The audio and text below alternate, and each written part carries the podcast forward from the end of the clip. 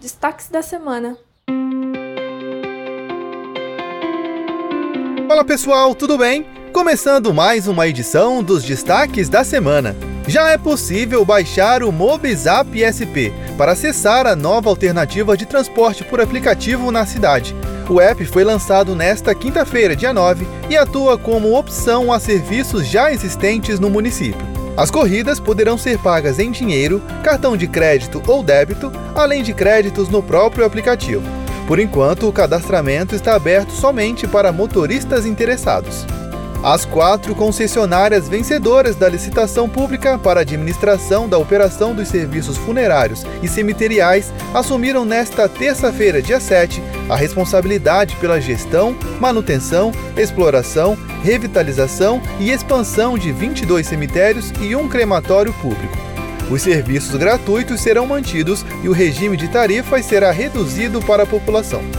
E a Fórmula E vai movimentar cerca de 300 milhões na economia da cidade de São Paulo, com a esperança de geração de 3 mil empregos.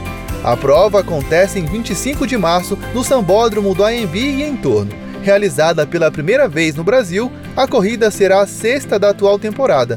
O grande diferencial da modalidade são os carros 100% elétricos. A ampliação do funcionamento dos nove hospitais-dia de São Paulo possibilitou a melhoria no atendimento cirúrgico da rede municipal de saúde. De agosto de 2021 a 31 de janeiro deste ano, foram realizados 133 mil procedimentos de baixa e média complexidade eletivas, que antes eram feitos apenas em hospitais convencionais. O encaminhamento para esses procedimentos é realizado via consulta nas UBSs. E a Prefeitura de São Paulo publicou portaria que altera as condições de parcelamento dos débitos que já estão em dívida ativa. A medida facilita o pagamento em até 60 vezes, com valor mínimo de cada prestação de 150 reais. Pela legislação anterior, débitos de até 181 mil poderiam ser divididos em até 36 vezes. O Festival Mundial da Criatividade vem aí, nos dias 20, 21 e 22 de abril. O evento foi lançado na última terça-feira, dia 7, e vai dar início às atividades do Dia Mundial da Criatividade, simultaneamente a outras 100 cidades brasileiras e 12 países. São Paulo vai ser o palco principal, com experiências, painéis, palestras, workshops e performances para profissionais, empreendedores e empresas da economia criativa.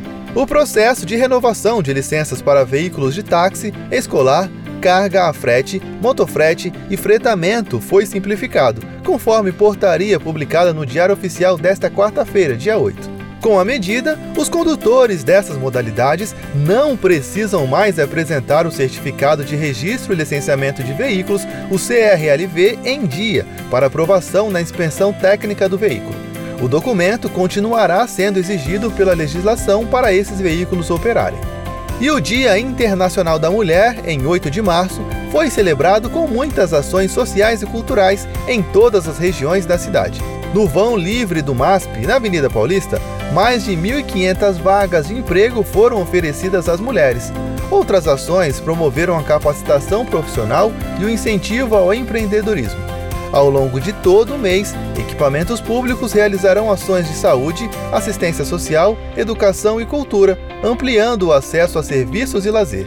Confira em prefeitura.sp.gov.br.